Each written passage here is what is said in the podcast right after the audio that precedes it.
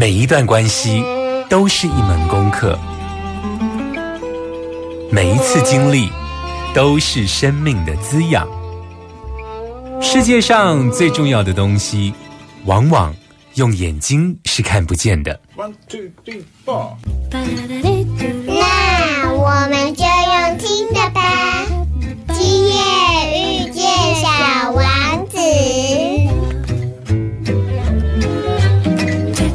Suis-moi, là où je sais sourd, suis-moi. Et si je suis pas, suis-moi, là où je suis libre. Suis-moi, on y est presque, suis-moi.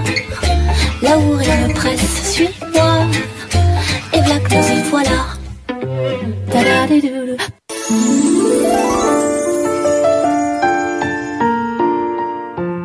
欢迎收听 FM 九九点一大千电台，今夜遇见小王子，我是阿光哦。在今天的节目呢，阿光要跟大家聊什么呢？其实，在我们的节目中啊，介绍过许多接讯息的这个灵性出柜者，对不对？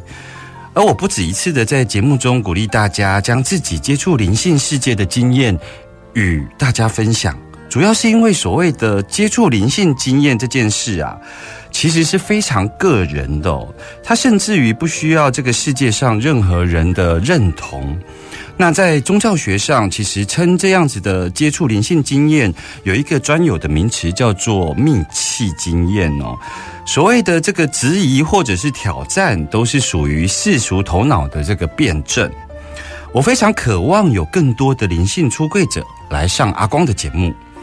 或许透过你的分享，灵性世界会更趋近于原貌，因为它非常个人，然后所以每一个人接触的灵性经验都有它的一个样貌。或许透过越来越多人的分享，我们会对于灵性世界的原貌呢，会更完整的认识哦。所以今天呢，阿光要为大家介绍一位非常年轻的接讯者。但他的接讯方式非常特别，他透过接讯，然后他传讯，然后他透过这个设计课程以及这个创作牌卡，为我们展现了他所接触到的灵性世界哦。我们马上来听听谢延谷的故事。慢点，慢点，慢点，让灵魂跟上我们的脚步。欢迎疗愈大来宾。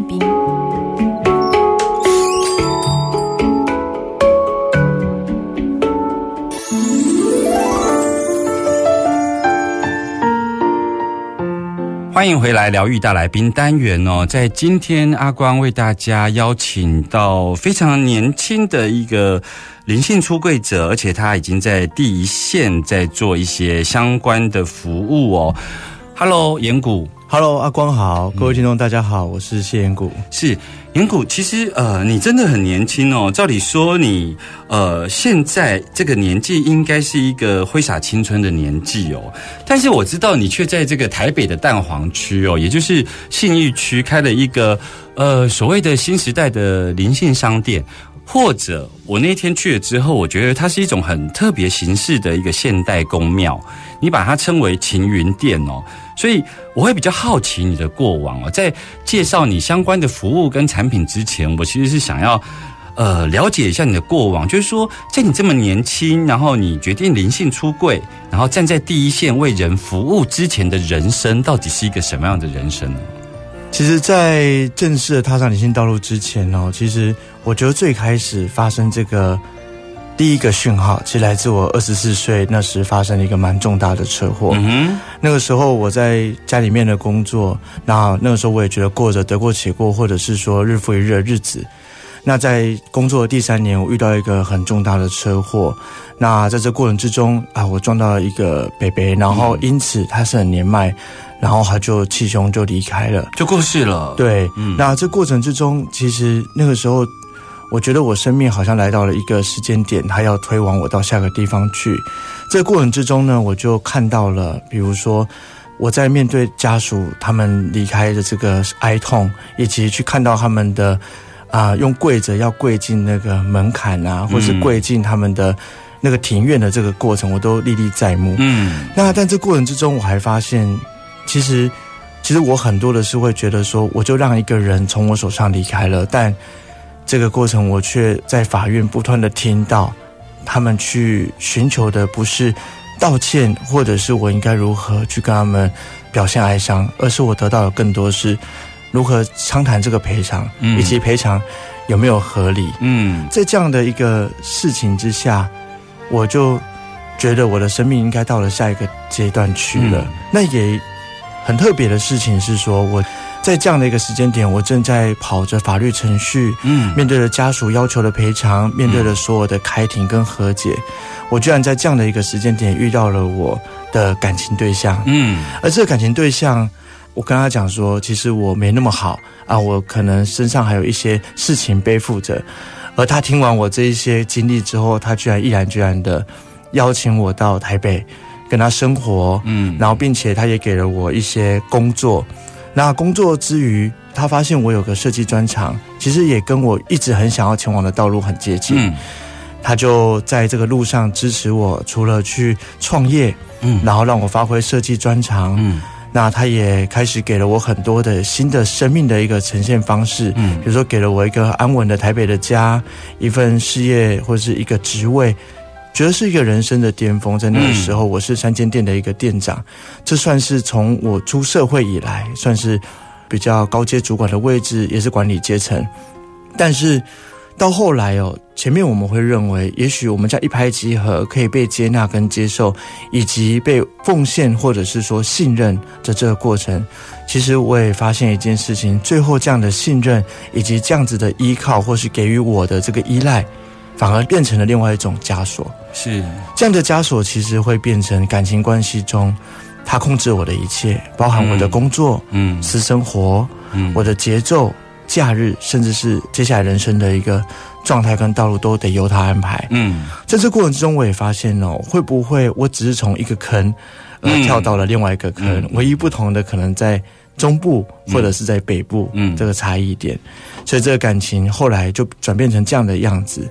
那在更之后，在我们交往了第五年，其实那个时候我也会一直感受到，就是工作又开始出现像这样的一个情况，嗯。我又开始日复一日过着为他人打工的日子。嗯。我即便有一个高阶主管的位置，其实我还是在领着薪资，而这薪资又是另一半给的，嗯。这跟亲戚给着我薪水，好像又是另外一个相同的模样。嗯。那在二零一八年的年底，那我接到了母亲的噩耗，嗯我赶回台中去见母亲最后一面。嗯面临这样的一个家人离去哦，其实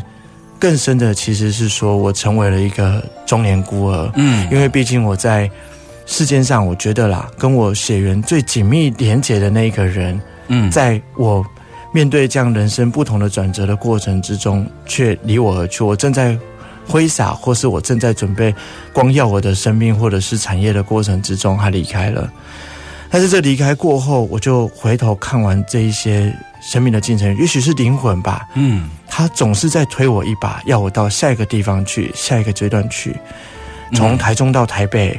从台北到回台中跟母亲道别。嗯我不断的、不断的在跟过往做一个断舍离。嗯这断舍离的过程，我觉得到我母亲的辞世，它是一个重疾，嗯它让我去看清生命的一切。或许我都在尝试依赖别人，找寻一个归属感。嗯嗯而我只是从母亲跳到了亲戚、另一半，最终嗯我在将所有的事情离开我的身边。我听起来，我好像终于了解为什么你，呃，其实我觉得你的灵魂的安排还蛮紧凑的。你看哦，就是二十四岁刚当完兵，我我觉得听众朋友可以想象，你二十四岁在干嘛？可是。二二十四岁就让你去背负了一条人命在自己的身上哦，那样子的一个灵魂进度其实是非常的紧凑的哦，就是说，包括你在这一个处理这样子的一场有死亡的车祸，你在这个过程中看到了跟家属协商，然后走这个法律程序的过程中，你对人生跟对家有一些体验哦。那可是你看哦，就是生命的安排，很快的在这个时候，马上有一个以感情为出发的，而不是以亲情为出发的，就去承接你了。就是说，因为老实说，如果我今天撞死了一个人，我背负了一条生命在身上，我可以想象我当时的那个生活情境其实非常荡的。嗯，那个非常荡要去承接的，绝对不是朋友关系，或者是不是那种亲人跟你安慰，必须是要一个感情非常紧密的，才有办法在那个时间点去承接。在这个时候，他就用感情的方式去帮你承接了之后，可是你自己也去觉察到说，其实你好像在某种轮回、某种模式里头不断的、不断的那。甚至于你刚刚提到了母亲的离世哦，就是说你用了说母亲其实是在这个世界上跟你呃有血缘关系的人，其实他还是接生你来到这一个物质世界的人。那接生你来到物质世界的人都告别了，或许这个就是你要迈向灵性世界开启那个 moment 啊。不过我我很好奇的是说。呃，如果你的灵魂选择了去经验这样子非常节奏快速，然后非常跟别人不太一样的一个呃人世间的生活，那是什么让你跳到？因为二零一八其实很近诶，就是你母亲过世，其实就才几年的事情。那是什么让你这么快就在台北开了这样子的一个晴云殿呢？是什么什么样的一个事件让你踏上这个灵性出轨的道路？哦，其实那个时候在母亲离开的时候，其实我们两个已经在讨论要分开了。嗯，但最后他跟我说，台中的家没了没关系，不然未来你可以把台北当做你下一个家。嗯。但是在这个过程之中，其实我就发现，这不是真正给我家的感觉。他其实想用这样的方式去捆绑，或者是勒索我陪在他身边，嗯，而让他可以继续去做他想做的事情，或者是只是想用这样的关系来来让我留下来。嗯，那那个时候，那个时候其实啊，我每天其实我都是在整理这些内在的时候，我都一直在问自己：这真的是我要的吗？这是我要的生命的样子吗？然后我在这样子痛苦的关系，或者是说不断的被劈腿，或者是说不断的被摧残，或者是他甚至会拿丧母之痛的事情来调侃我，或者是说用言语伤害的方式来跟我讲说我不得离开，因为我离开等于什么都没有的方式在恐吓我。而那个时候有人他只问我一句，就说你要选择继续在这样的生命轮回中继续沉沦，还是你要选择扬升？就这样一句话，那你当时，我当时毅然决然的回答了：“好，我要养生，甚至我连养生是什么的都不知道，都不懂。”嗯，对，我觉得哦，就是呃，其实听你的这个灵魂所安排的这个人生经历哦，其实让我想起，就是或许某些生命中的裂缝，其实是让我们有机会能够看到光，就如同岩谷在这个关键的时候选择了扬生之路。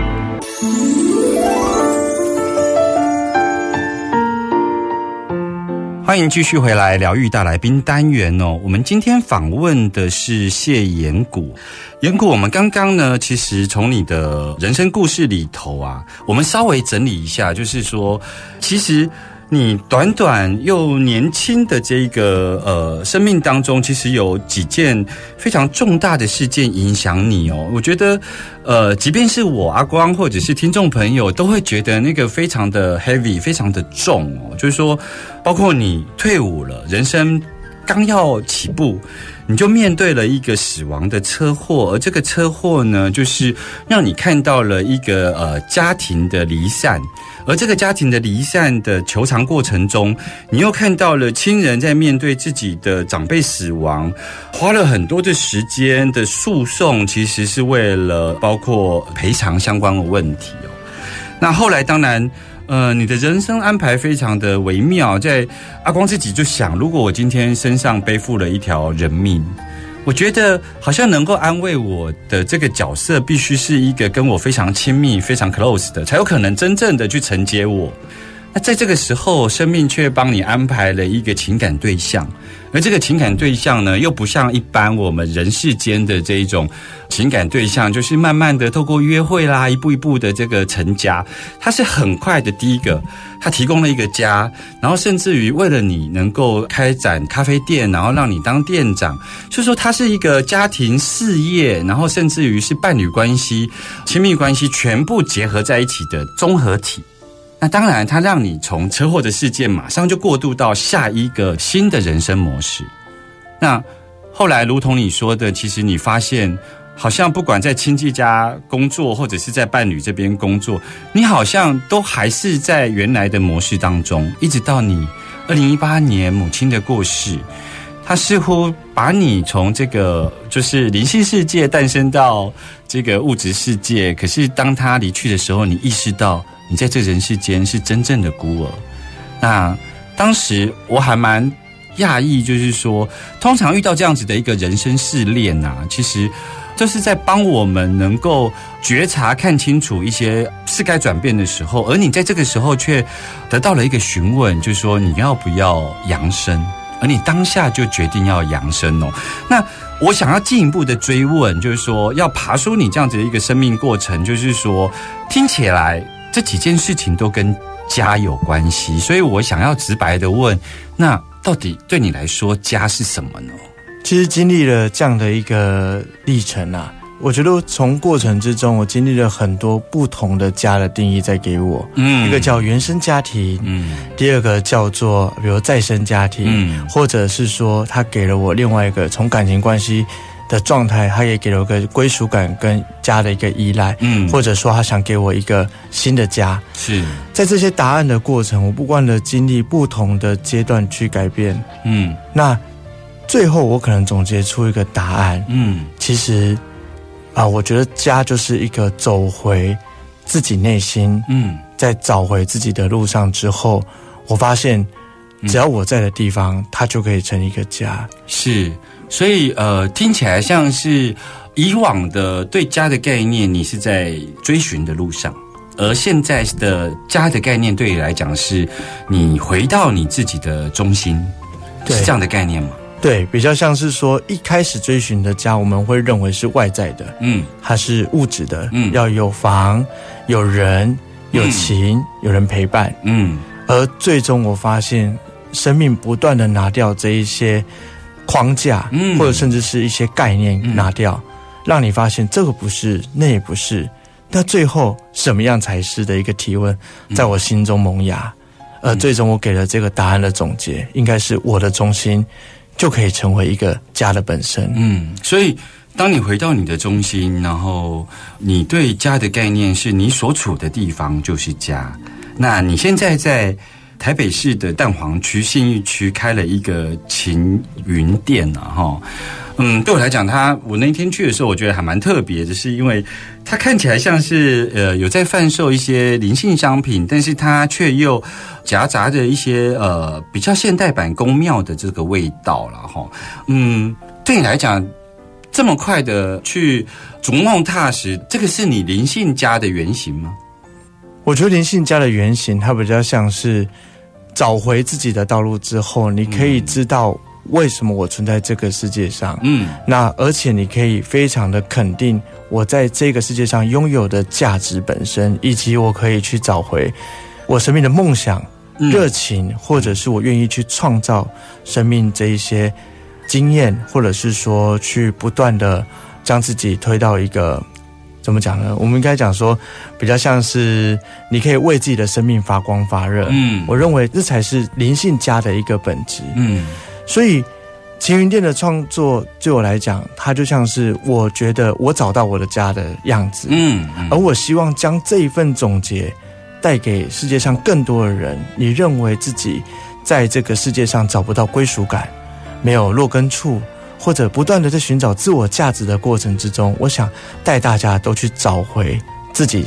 的家，嗯，而这个家全部都来自你们心中，而不是来自外在这一些别人眼中的模样，框架，嗯或是价值。所以难怪，就是如同阿光在这个节目的一开始有提到，就是说，其实有很多接讯者，他其实是呃直接传讯他接收到灵性存有的一些呃灵性话语。可是你很特别，你呢就是接触到灵性世界之后呢，其实去到晴云店的人，其实你的一些服务，其实包括就是你其实有设计课程。好，那呃，你其实是在帮助每个人找到他自己认为的那个灵性的家，比较不像是一个庇护所，或者是说灵性的社服团体，好像说啊，你们这些无家可归的人都来到我这里，比较不像是这样的概念。所以你会用课程的方式，能够让他们走回自己生命中该走的路哦。那当然，我知道说，在最近其实你也出了一本书，然后出了一套牌卡。那呃，这个牌卡叫做这个雷诺曼卡哦，但就像阿光，其实对于牌卡可能比较常听过的，可能是像塔罗牌啊，哈、那听众朋友应该也是这样。什么是雷诺曼卡？可以先跟我们介绍一下呢？雷诺曼卡，它其实是一个来自那个法国的雷诺曼女士，然后她其实是个女预言家，名字其实是这样来的。嗯然后那个时候德国有一个卡牌游戏叫做希望游戏，嗯然后。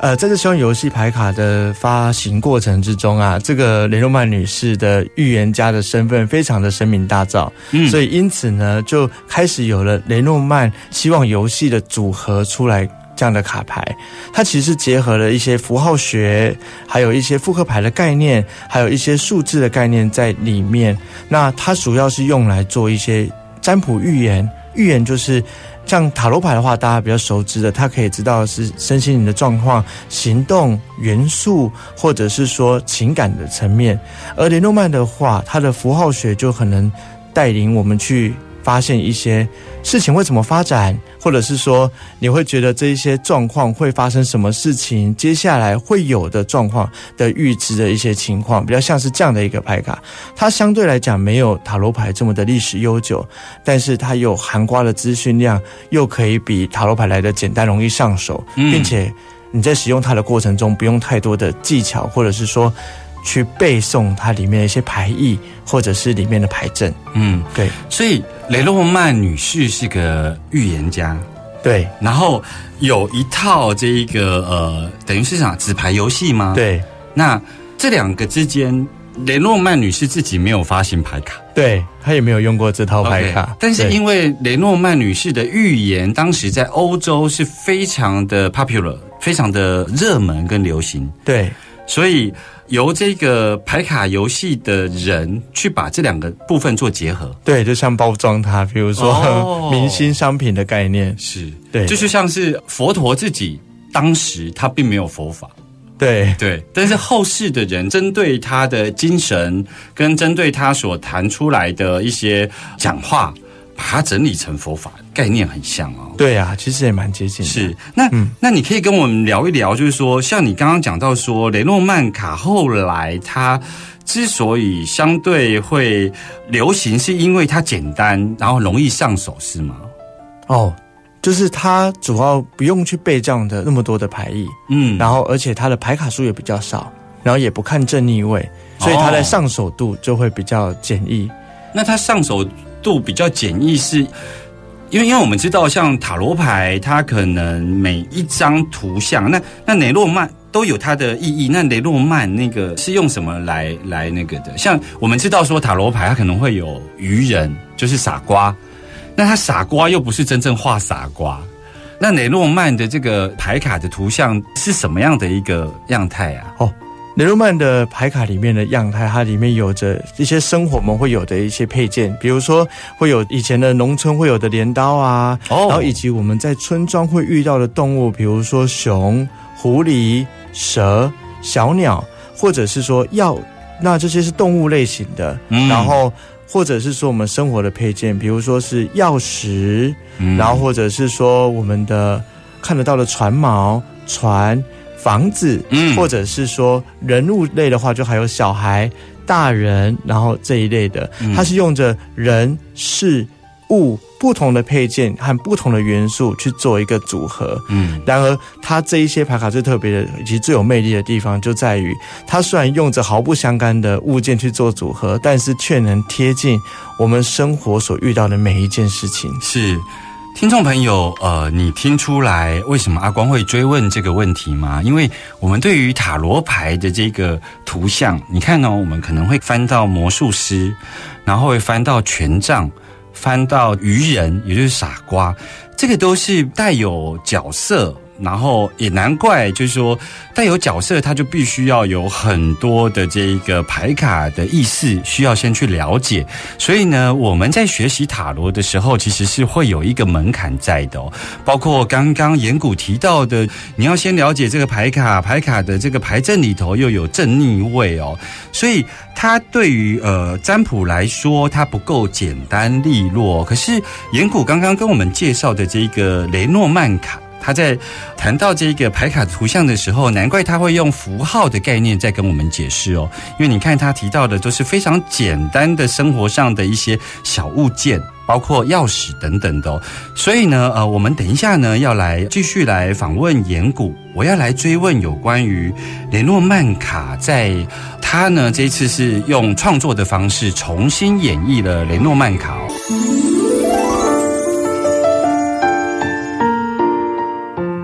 欢迎继续回来 FM 九九点一大千电台，今夜遇见小王子，我是阿光哦。刚刚我们听的这一个呃叫回家的路嘛哈，因为我们刚刚上一趴其实问了岩谷有关于他的这一个人生所经验的这些事情，其实都跟回家有关哦。那他也跟我们分享的就是说，他觉得家这件事情其实是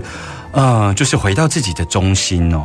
他回到自己中心之后，他开了晴云店。那他最近呢也出了这个雷诺曼卡。那阿光其实比较好奇的是说，这个雷诺曼卡，就我所知道，它整个卡都是你重新创作的哦，包括这个你刚刚提到的很多这个所谓的符号啊，就是所谓的这个镰刀啊、书啊、船啊、棺材等等，还有这钥匙等等的哦。那可以跟我们聊聊这个创作过程吗？在林诺曼预言全书的创作过程，其实最开始啊，它是因为大家知道这一副牌卡其实流行于欧洲比较多一些些。嗯哼，那在亚洲地区，其实它一开始还没有那么的盛行，并且在解释上面也比较多的是欧美人的一些思维，比如说他们可能是很能直言直语的啊，或者是说很能敞开内心，也很知道要如何去面对感受，或者如何对自己的调整。那我就发现哦，我在教这一些台湾的同学们之后啊，大家其实在解牌的时候，完全的过度正面，或者是说没有把隐晦的那些情绪给讲出来。我觉得这是我们东方人的一些思维，比如说。我们对于家庭的感受，我们对于情绪上的掩盖，或者是我们认为应该要尊重，或者是应该要谦卑，这些都是一些我们内心中就含有的一些词汇。嗯哼但是如果你使用你使用欧洲的这些解释排异啊，或者是他们的书籍，反而没有办法这么的贴近我们的内心，或是我们的生活会遇到的这一些感受。嗯所以我那个时候就其实就有试下一个宏愿，我就在课程的时候说：“哎呦，这个这样子讲你们一定不懂，还是干脆以后我出一本书，我来讲讲好了。嗯嗯，那因此，我就觉得有一天，或许我要来写一本，让我们国人或华人们可以更加贴近我们生活，以及更加贴近我们的心理状态的一本雷诺曼的书，嗯就是为了这样子的概念，所以创造出来。嗯那所以里面就有很多我会认为的原生家庭，嗯我会认为的前世今生，还有一些可能带过来的情绪觉察，以及我们不断的在成长过程中经历的这一些历程。嗯我就将它写进这样的书里面，然后让大家在解牌的时候有一个不同的视野来诠释这样的一副牌卡。嗯，其实你这样讲，我就开始理解为什么你的人生需要在这么短的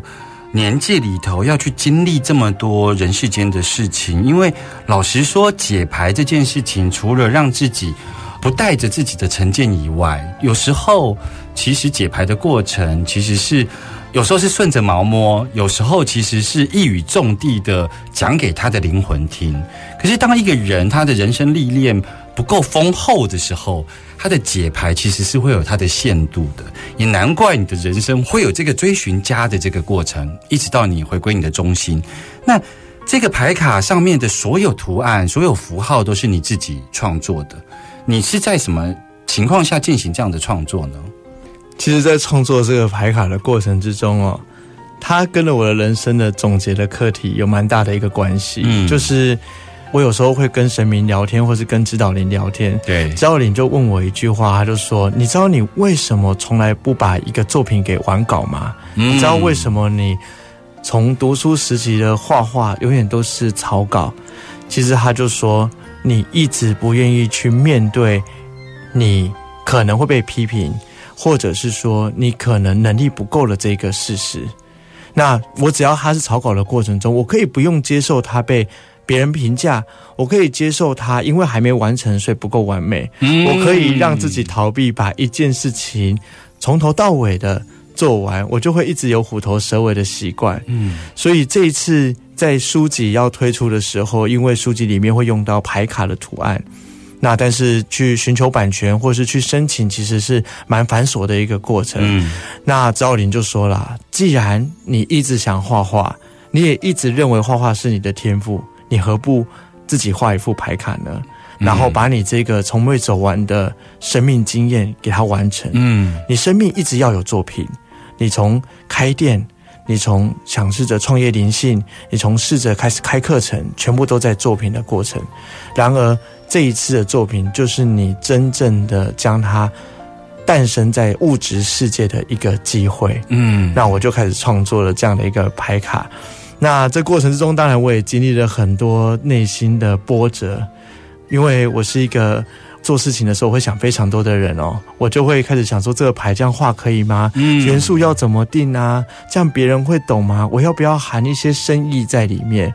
然后我就一直不断的被 d a y l i g h t 给追着跑，嗯然后每一天我都要去创作草稿跟做这个构图的思想，但最后最后，我觉得很感谢我生命之中的团队，包括我太太或者是我们的呃徒弟或是我们的学生，一直在支持我 support 这件事情。嗯。他们一直跟我说，你的重点绝对不会是画的漂亮，嗯。你的嗯重点不会是精致，因为你不是专业画家，重点是要将它画出来，并且呈现相同的样貌、整齐的风格来呈现给使用牌卡的人，这就是重点。我觉得这是一个非常棒的觉察，就是说，你其实从你学设计，从学生开始，你很多的作品都没有到这个完稿阶段。也就是说，如果你的房间有很多你的创作，大概很多都是草稿，那你也在这个过程中发现了说，其实你很害怕完稿之后带来的是批评。那这个觉察，我倒是觉得是很有趣哦。不过，阿光想要进一步，因为我们广播的媒材其实是没有画面的哦。那那听众朋友如果对于雷诺曼卡预言全书有兴趣，其实阿光会把相关的购买资讯都放在我自己的这个脸书专业哦。当然，你也可以去搜寻雷诺曼卡谢岩谷。在节目的最后哦，阿光其实呃想帮听众朋友来提一个请求，比方说有没有可能现场帮我们做一次占卜，呃，让听众朋友大概可以理解联络曼卡是怎么样的进行。可以啊，嗯，一般去你的店里头寻求占卜服务的，都会问什么样的问题？哇，大家通常都会问说自己工作的下一步啊，或者是说在感情层面的话，想知道这个人适不适合啊，什么时候会有下一段啊，或者是、诶，呃。嗯，阿光作为主持人，对于自己的工作跟感情，好像不太适合在电台里头完全的露出。嗯，我来想想，那可以问什么？嗯，诶其实我在今年的三月，其实出了一本书嘛，哈，《朝圣的最初》。那其实我后来，呃，也在听众朋友的这一个爱护之下，我后来又跟出版社签约，在明年要出第二本书。那第二本书是有关于我在玻利维亚的这个学习。那如果说我以这个为主题来问一下说，因为我现在正在写，那我可以怎么问呢？如果是作品的话，我会建议可以问说，哎，在这个作品的诞生过程，我会经历什么样的状况，或者是说会发生哪些事情，或者是说，哎，这个作品接下来的生成会顺利吗？会有需要注意哪些事情呢？这样倒是可以来试试看。那我们那那我们就以这个题目来做一个演练，好，好？我们来让听众朋友体验一下我们是如何做这个占卜的。是好，那请阿光先帮我把左手啊，放在我的雷诺曼是卡片上面，放上去，然后，呢？然后心中眼睛闭上，心中帮我默想哦，就请雷诺曼卡解答我心中的疑惑，这样就可以了。然后我要复述刚刚的这个问题，不用。不用，就是请雷诺曼女士帮我解决我没有，就雷诺曼卡。雷诺曼卡。对 OK 女士跟这个卡比较没有关系，哦，是是是，预言的是你，OK。预言的是雷诺曼卡。OK，好，好好，那我们现在来为阿光抽出哦，啊，阿光明年会在玻利维亚诞生的书。那这过程之中路会顺利吗？会发生什么样的事情呢？我们来抽出九张牌。那抽出牌卡的过程中，我会建议，如果说高阶使用者的话，你们可以用从左到右，然后从上至下的方式来排出九宫格的一个牌阵，那可以让图面有更多完整性，并且可以将事情的前后时间点可以抓得更加的紧凑哦。嗯那我们现在来抽出我们的九宫格，嗯，在抽抽的过程会不会紧张？担心自己的作品？还好呢，因为嗯，已经开始有在动笔写第一章了。哦，好，那我们就来看看会发生什么事情。然后嗯我们我家的牌卡就是讲话比较直接一点点，哦，这样子哦，对 所以呢，我们不一定等一下我们就能看看内容会如何哦。啊、好，好，我们来先开牌卡。哦，所以这个牌卡九宫格是有它的走向顺序的吗？对，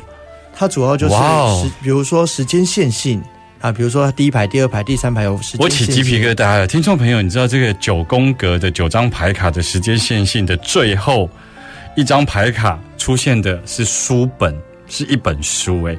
我在问的是我这个书的这个诞生历程会不会顺利，竟然出现了一本书，我觉得这个真的让我有点头皮发麻。可以跟我们简单的介绍一下这个占卜的结果是如何呢？嗯，我们现在能看到的图面哦，在第一页的话是船、老鼠以及蛇。这三张牌里面呢，我们可以看到了船跟前行有关系。那老鼠它可能跟着一些瑕疵，那蛇的话呢，代表着捆绑、勒索以及危险哦。所以呢，这个前行的过程会因为瑕疵而阻碍，然后船又有个捆绑或纠缠的感觉，所以感觉啊，在这个书本的前期的作业的过程啊，可能会遇到一些。啊，小障碍，比如说有事情要重新处理，要洽谈，那或者是说可能会被人情绪勒索，因此导致你的进程被消缓了。谢延谷老师，你好好谈哦，这是我的书诶。这边是讲前期啦，所以我们可以看到后面的牌卡其实就比较好了。其实书中我有提到哦关于花色的用法，可以有简单的知道，如果是。红色牌卡的花色的话，它其实相对的能量是相对比较好，而且也比较顺遂的。所以，我们只是前期在作业的时候，我觉得也许在预言的是说，你在刚开始写第一章节到现在，其实就有一些小小的东西在不断调动。例如说，你有很多的地方想放更多情绪，或者是想很多地方想再更小心的去处理，但是可能诶这个资源不足，或者是说在调整的时间不够，可能是在讲的是你目前准备期会遇到的状况啊。嗯那我们接下来往下来看一下它到完整之后会有的一个状况哦。中间有一个狐狸、镰刀跟小孩哦。狐狸其实就会有个工作或是面具，镰刀有着收割，小孩有着诞生。那在这样的牌卡里面看到三张牌哦，会感觉就是你可能会需要用一些。身份或角色来，或者是说你可能得把一些工作做一些调整、嗯安排跟安置，那而且是需要蛮迅速的做一个决断性的举比例来讲，你有些任务可能先暂时停止啊，或者是说有一些工作可能要先延迟往后推，或者是说有一些协助，你所以我的工作顺序上面可能要做某些取舍。对，然后才有办法回到小孩，就是用。最初的初心去完成这样的一个作品，就是哦。前面可能我刚刚讲了有了蛇跟有了狐狸，都代表着可能会被别人的事情所耽搁，或者是说可能会因为安排上面不符合你的预期而无法全心的在创作上面，是这是中间会遇到的一些状况哦。但是啊，我在后面看到了棺材心跟书本啊，嗯虽然棺材它当然是说一定要终结一次，心的话其实代表着说你是开心的，或者是说你是会愉快的感觉。后面的话又出现了书本，对基本上这边后面看来，虽然会经过一些取舍，比如说有一些章节过多，你会需要拿掉，或者是说在有一些冗长的部分啊，或者是时间上面会稍微的有一些紧凑。嗯，但是我觉得后续在这个作品上面，我看起来啊，其实有红星跟书本哦，其实是会很满意这个作品的，是并且在这作品过程中也会觉得就是，哎，总算是。在淬炼过后，或者是说，即便在时间紧凑，我也是很顺利的将这个作品给完成出来，或者在取舍过程后，我这个作品还是依然的，哎，绽放出了光芒。是。听众朋友听到这里呢，其实我们今天是要介绍雷诺曼卡，阿光只是用自己的问题来进行占卜哦。无论如何，我们听到了结果，就是阿光会在最后呢，很顺利的顺从我的心，然后生产出这一本呃有关于南美玻利维亚的书哦。那今天非常谢谢这个谢岩谷岩谷来到我们的节目中哦。小王子说：“我不愿意人家粗心大意的读我的书，因为在这些记忆记下来的时候，我承受了太多太多的悲伤。”我们下周见喽，拜拜。